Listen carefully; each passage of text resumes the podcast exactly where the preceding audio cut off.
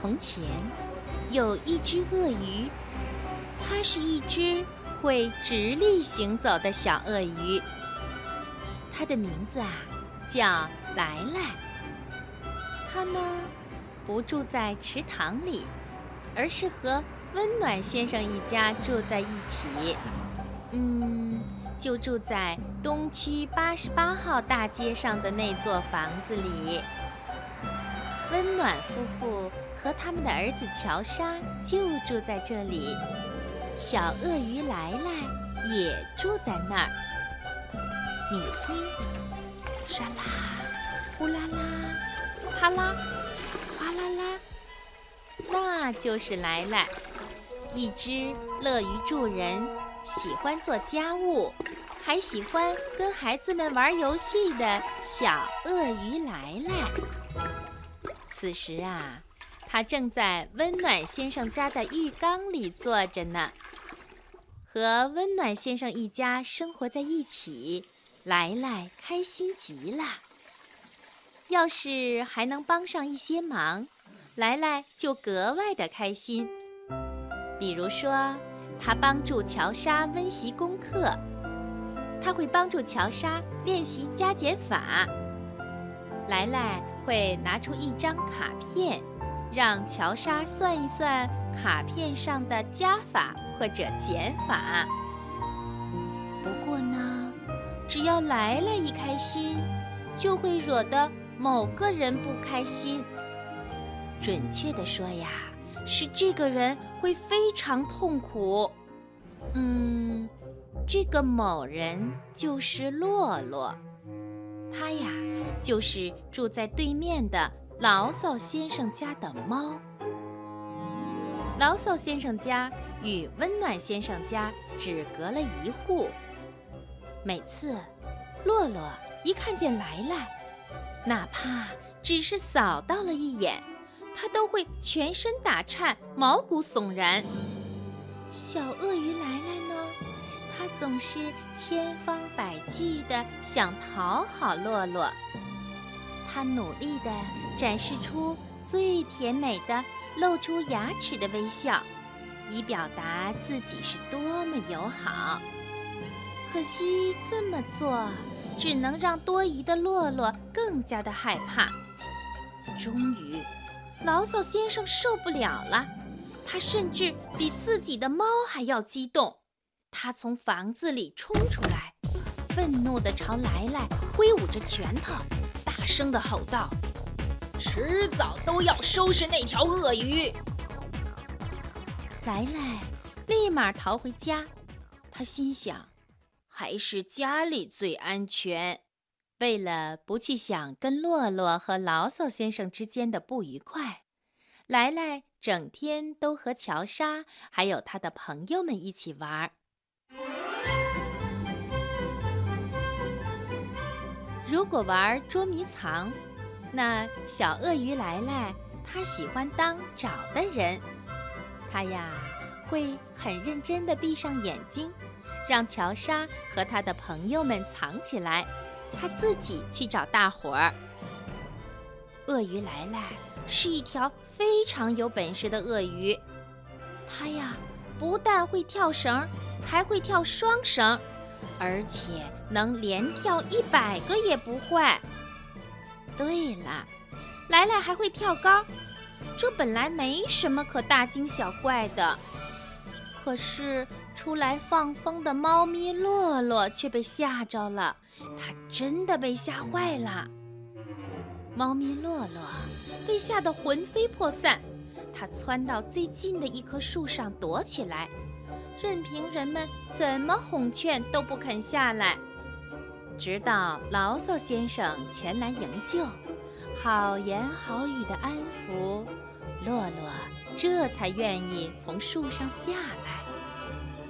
牢骚先生又嚷道：“迟早要收拾那条鳄鱼。”现在，牢骚先生真是满腹牢骚，他很清楚。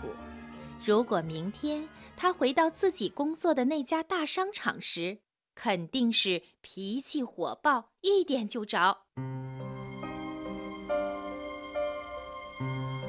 在接下来的几天，乔莎的妈妈温暖太太觉得，最好让小鳄鱼来来待在自己的身边，寸步不离。来来就和温暖太太在厨房里忙活着，他们耐心细致地为全家准备好吃的，做烤鱼，烘烤各种形状的曲奇饼干。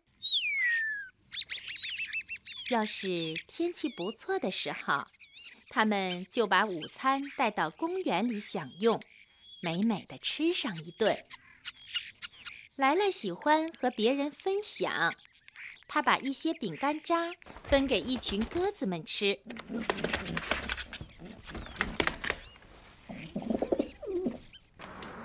他们还去城里逛。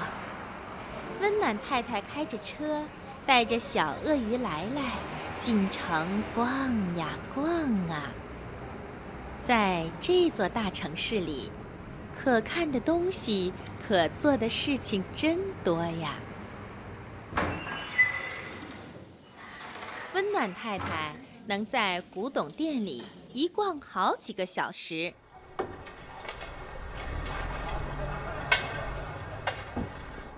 鳄鱼来来呢，也能在建筑工地的外面停下来站上好几个钟头。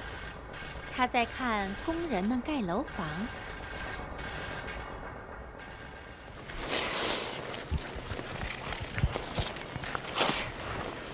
俩都喜欢滑冰，所以会直立行走的小鳄鱼来来和温暖太太还在溜冰场上开心的滑冰。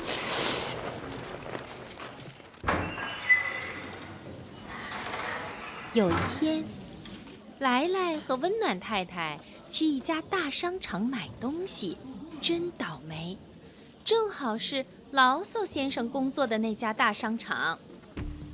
更倒霉的是，他们马上就要撞见牢骚先生了，因为突然从扩音器里传来的正是他的声音。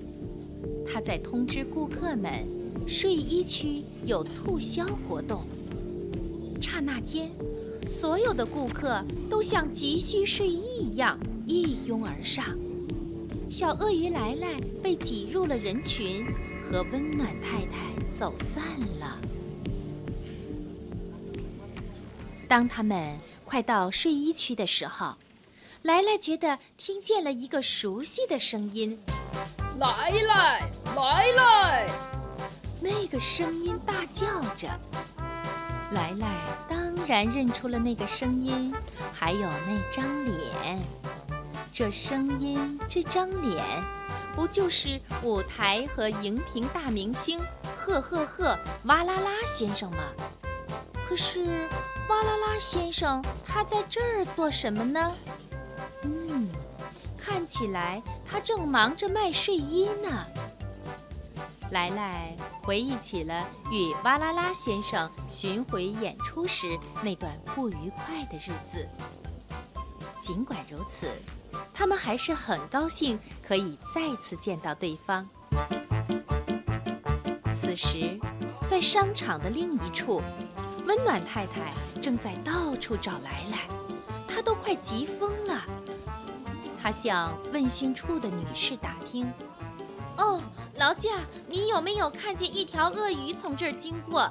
它戴了一条红色围巾。”那位女士回答说：“没有。”我这儿没有关于戴红围巾鳄鱼的任何消息。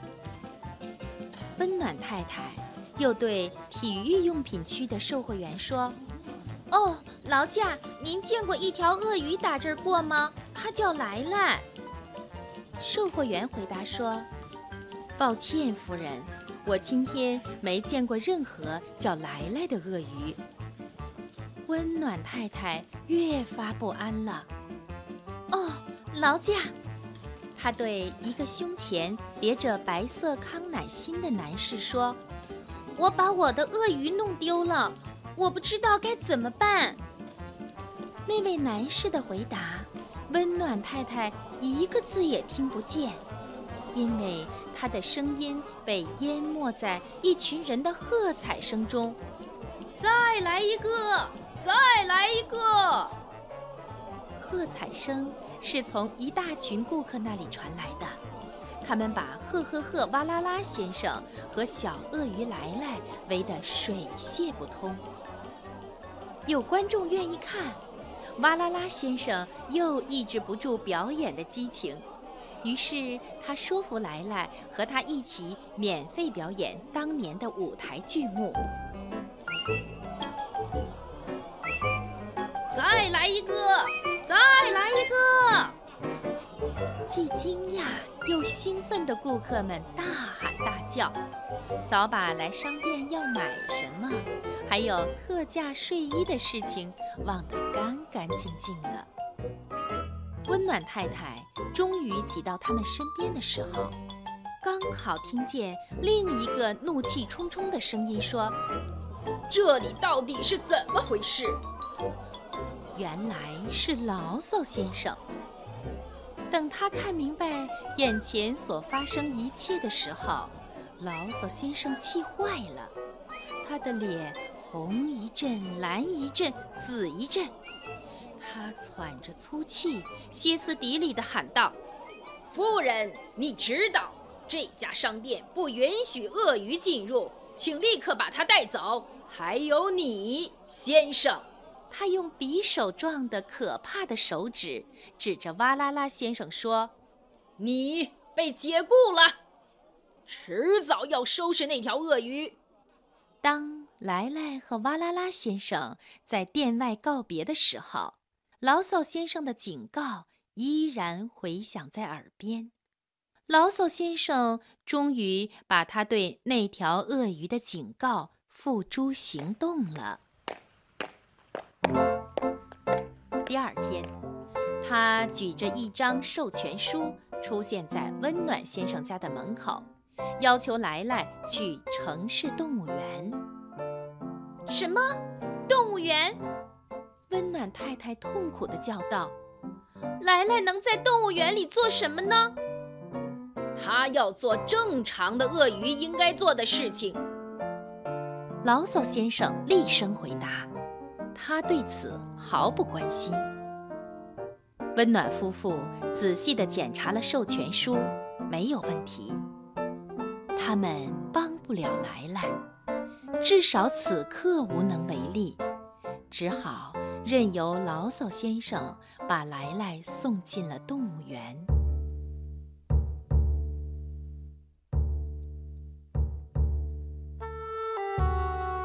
小鳄鱼来来，在动物园的第一个晚上难熬极了。他想念温暖先生一家人，可是他不愿意自己显得太不合群的样子，做一只孤零零站着的鳄鱼。于是他决定加入到鳄鱼堆里去。没错，他的同类。那些鳄鱼们都已经懒洋洋地趴成小山了。他马上趴了上去，他觉得趴在鳄鱼小山最上面会舒服些。可是当他醒来时，却发现自己被压在最底下了。烦躁不安的来来把其他鳄鱼惹急了，他们全都爬起来。喘着粗气，气呼呼地走了。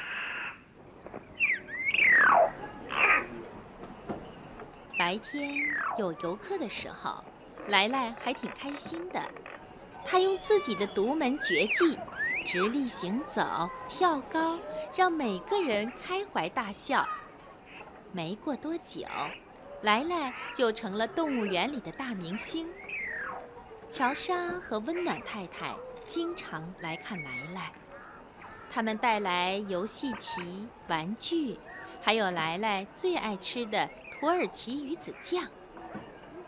温暖太太努力让自己笑容满面，显出开开心心的样子。她关切地问：“亲爱的，你还好吗？休息得够吗？和其他鳄鱼交上朋友了吗？”哦，晚上那些狮子会把你吓得睡不着觉吗？地板是不是太潮了？有苍蝇来烦你吗？回答这些问题的时候，莱莱只是点头或者摇头。他努力戴上坚强的面具，可是温暖太太最了解，莱莱并不开心。她努力地忍住，不让泪水流下来。上，一位新管理员来到来来的笼子跟前。惊喜呀，真的是个大大的惊喜呀！新来的管理员不是别人，正是舞台和荧屏大明星赫赫赫哇啦啦先生。嘘，哇啦啦先生悄声地说：“我是来救你出去的。”轻轻地打开笼锁，把来来放了出来。来来惊讶极了：“你不能再回家了。”当他们把动物园甩在身后的时候，哇啦啦先生说：“他忽然突发奇想，对了，我们重新开始舞台演出吧，飞往澳大利亚，那里的人都会爱我们的。”来来轻轻地哼了一声，想到再也看不见东区八十八号大街上的那座房子，他的心里。难过极了。哇啦啦先生读懂了来来的心思，决定让他最后再看一眼东区八十八号大街上的那座房子。当他们开车驶入沉睡中的街区的时候，突然闻见了一股浓烟的味道。哇啦啦先生和来来惊恐地意识到。这烟是从牢骚先生的房子里冒出来的。哇啦啦先生先去拉响了警报，而来来破门而入，去营救还在睡梦中的人。气喘吁吁、六神无主的牢骚先生和他的猫洛洛被小鳄鱼来来带到街上，一切都安全了。现在。温暖先生一家还有全体邻居们都被警铃叫醒了，他们亲眼目睹了来来的英雄事迹。牢骚先生感激不尽，他对围观的人群说：“女士们、先生们，莱莱是全世界最勇敢、最友善、最伟大的鳄鱼。如果他能再次成为我的邻居。”那将是我的荣耀！万岁！温暖先生一家欢呼：“万岁！”人群们在欢呼着。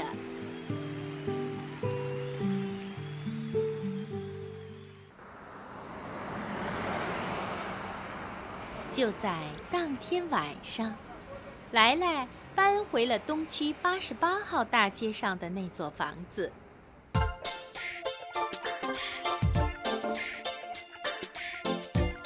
几天以后，温暖先生一家为哇啦啦先生举办了告别晚宴。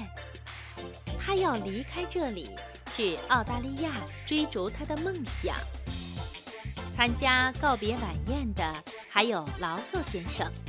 他对哇啦啦先生说：“请记住，无论你什么时候改变主意，我的店永远都为你留着位置。”我们需要像你这样聪明又能干的人。每个人都开心地笑了，包括小鳄鱼来来和牢骚先生家的那只猫咪洛洛。